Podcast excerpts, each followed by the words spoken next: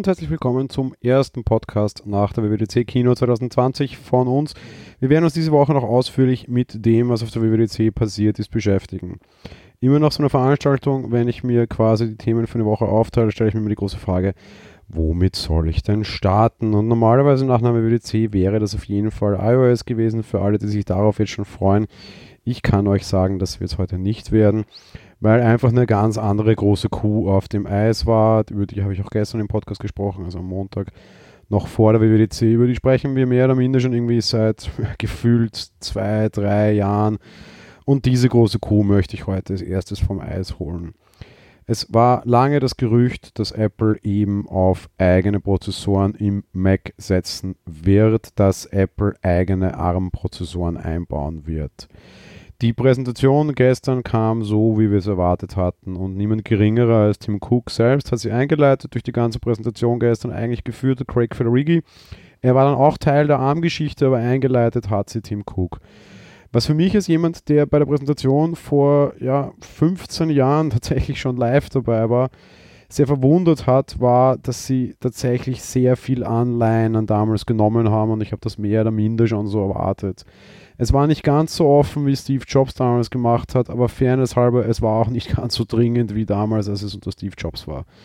Der PowerPC war de facto am Ende. Technisch ging da nichts mehr. Intel war light years ahead, wirklich weit, weit, weit voraus. So war die Situation nicht. Trotz allem gab es einfach zwei Begründungen, die vielleicht nicht ganz falsch sind, eigentlich sogar drei.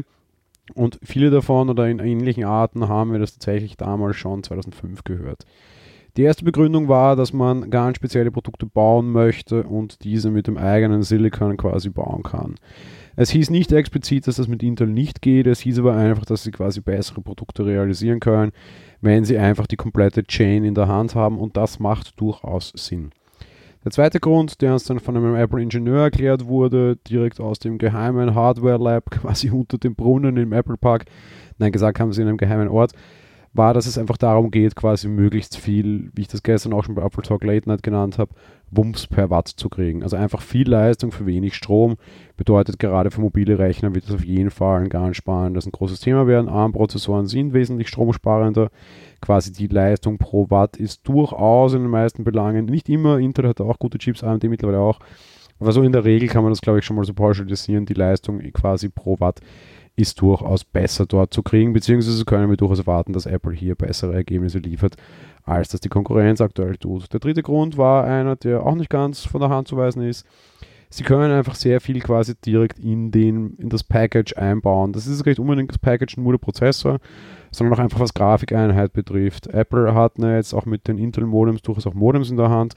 Also man hat quasi die CPU, die GPU und das Modem und man kann da für das eigene System einfach sehr viel hineinbrennen. Man kann so nah an der Hardware sein wie sonst nie, weil es einfach die eigene Hardware ist.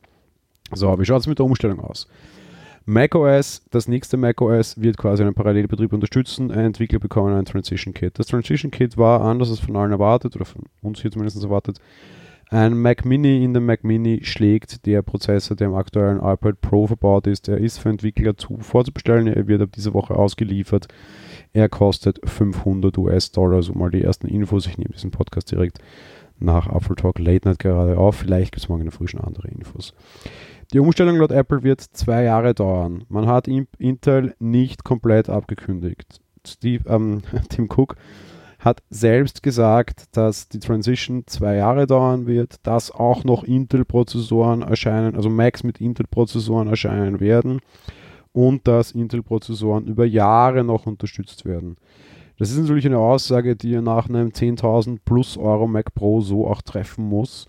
Ich glaube aber auch, dass es tatsächlich stimmen wird. Ich glaube, der Scope ist ein relativ klarer. Wir werden sehr bald sehr viele Macs sehen, die auf ARM-Prozessoren setzen. Heuer soll es noch die ersten geben. Mal sehen, welche das sind. Die aktuellen Gerüchte sagen MacBook Pro 13 und ein iMac.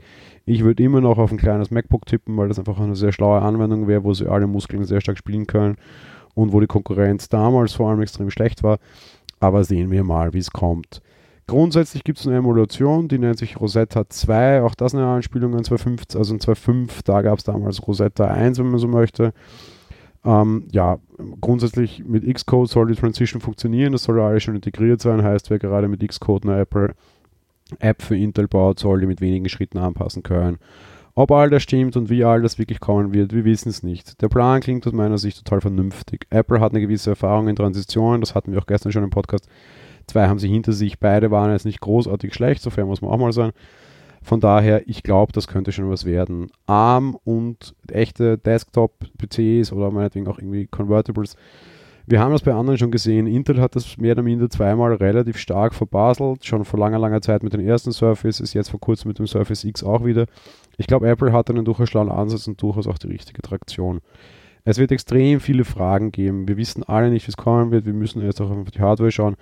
Wir werden jetzt auch schauen müssen, was die macOS Beta, die gestern erhältlich ist, alles bringen wird, wie Xcode dazu aussieht.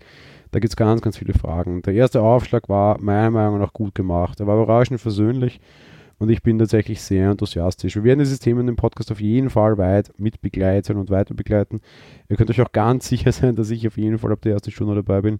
Ich war es auch damals schon beim Switch to Intel. Ich werde es auch diesmal wieder beim Switch to ARM sein.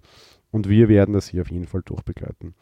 An dieser Stelle, ja, vielen Dank, dass ihr auch direkt nach der Keynote wieder bei uns seid.